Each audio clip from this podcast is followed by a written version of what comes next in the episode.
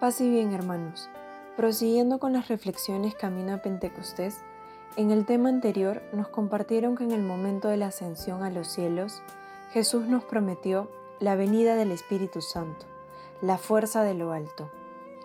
El día de hoy vamos a conocer un poco más sobre el Espíritu Santo, aquel amigo que muchas veces lo tratamos como un desconocido, pero ha estado con nosotros desde la creación y que lo hemos recibido todos el día de nuestro bautismo.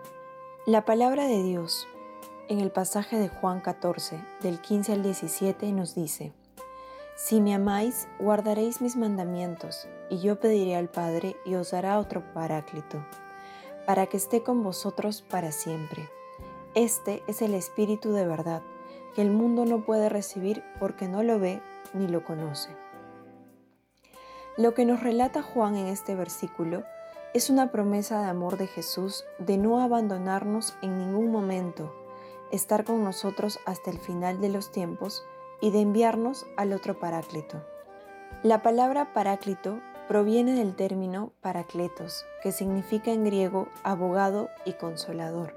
Es decir, Jesús, al decirnos que nos enviará al otro paráclito, nos está diciendo que tendremos un abogado que nos defienda y que no estamos solos. Pero ¿de quién nos va a defender? ¿Quién nos acusaría? Si bien es cierto, Él con su muerte y resurrección nos regaló la salvación, para que esta realidad se haga visible en nuestra vida, no será posible con nuestras propias fuerzas y nuestra débil voluntad. Necesitamos la fuerza de lo alto, el Espíritu Santo, que nos protegerá y defenderá del peor enemigo del ser humano, Satanás, que como león rugiente nos pondrá todos los obstáculos y dificultades para evitar que nuestra vida se transforme de acuerdo al querer de Dios.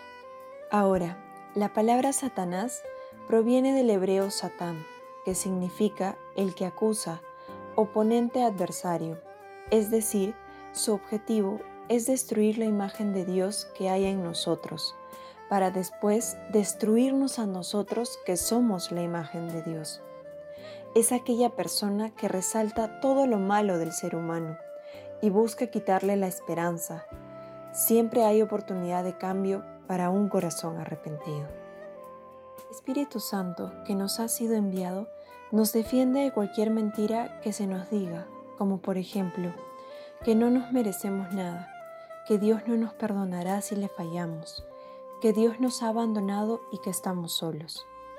Él nos recuerda la misericordia inagotable de Dios y su amor infinito por nosotros, como nos dice la palabra que donde abundó el pecado, sobreabundó la misericordia de Dios. Entonces, ¿qué nos puede separar del amor de Dios? Las pruebas o la angustia, la persecución o el hambre, la falta de ropa o los peligros. Hoy deberíamos preguntarnos, ¿qué es lo que no permite que pongamos nuestra confianza en Dios?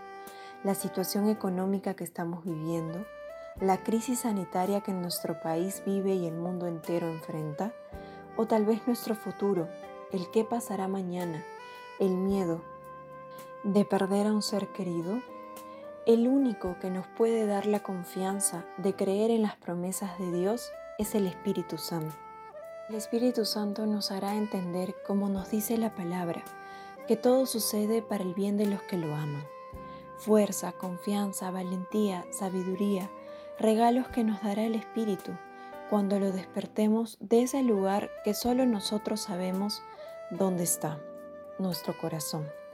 Aquel lugar donde no nos podemos decir mentiras. Entonces podremos afirmar, si Dios está con nosotros, ¿quién contra nosotros? En conclusión, tener al Espíritu Santo como nuestro paráclito es tener a Dios mismo habitando en nosotros. La palabra de Dios nos dice, somos templo del Espíritu Santo. El Espíritu nos conduce a la verdad y la verdad nos hará libres. Él nos recuerda lo que Jesús nos ha enseñado, de modo que podamos depender de su palabra en todo tiempo de nuestra vida. Por otro lado, el Espíritu Santo ha sido representado por muchas imágenes que nos pueden ayudar a comprender su presencia en nuestra vida y su misterio. Las más frecuentes cuando se va a hablar de él son el fuego, la paloma, el viento, entre otras. El fuego, como las llamas de fuego que descendieron sobre los apóstoles reunidos con María en el cenáculo. Ese fuego que calienta, transforma, como lo hizo con los discípulos, transformando su corazón, dándoles el valor de comenzar la misión. La paloma, tal como nos dice el Evangelio de Mateo, en donde nos narra cómo se abrieron los cielos y el Espíritu Santo descendió en forma de paloma y se posó sobre Jesús en el momento de su bautismo, mientras una voz salía de lo alto diciendo, Este es mi Hijo amado, en quien me complazco. Así también descendió sobre nosotros el día que nuestros padres nos hicieron parte del pueblo de Dios, el día de nuestro bautismo. El Evangelio de Juan nos dice que el Espíritu es como el viento, que no se sabe a dónde va ni dónde viene. Así como ese viento impetuoso que se sintió en Pentecostés, somos peregrinos, siempre en camino, es el Espíritu Santo que si lo llamamos, guía nuestros pasos por caminos seguros, librándonos de los peligros de este mundo. Aparte de estas imágenes que son más conocidas, existen otras que nos permiten comprender un poco más el misterio del Espíritu Santo, como por ejemplo el agua, la nube y las arras. Sin embargo, en esta ocasión reflexionaremos sobre esta última. Las arras, como nos dice la palabra en 2 Corintios 1:22, la palabra griega traducida como arras significa prenda. Esto es, por ejemplo, parte del dinero de la compra o propiedad dada como anticipo para garantizar la seguridad de lo que resta. Pero ¿qué tiene que ver esto con el Espíritu Santo? Pues es simple. El don del Espíritu es el adelanto inicial de nuestra herencia celestial el reino de Dios que Cristo prometió y aseguró para nosotros en la cruz. Es la esperanza que nos da fuerza a continuar en el día a día, vivir el reino de Dios aquí en la tierra para después vivirlo en el cielo. Tenemos futuro. El Espíritu Santo es el que nos da fortaleza en nuestras debilidades y es el único que conoce la voluntad del Padre pues nosotros no sabemos cómo pedir lo que nos conviene, mas el Espíritu mismo intercede por nosotros con gemidos inefables, como nos dice Romanos 8:26. Finalizando lo que es el Espíritu Santo, el Papa Francisco nos dice, es el protagonista de la misión de la Iglesia a la cual pertenecemos todos, sacramento de salvación. Es Él quien guía la evangelización, mostrando el camino a seguir. Esto se ve en el libro de Hechos de los Apóstoles, donde se narra cómo ellos llevaron diferentes caminos compartiendo el mensaje de Jesús. Con su predicación, de esa manera llegó a nuestros días la fe. Hoy nosotros tenemos la posta para seguir esa misión. El Santo Padre nos explica que esta apertura del corazón testimonia la eficacia de la predicación apostólica y es consecuencia del toque de Dios, delicado pero incisivo del Espíritu, quien obra junto y a través del evangelizador.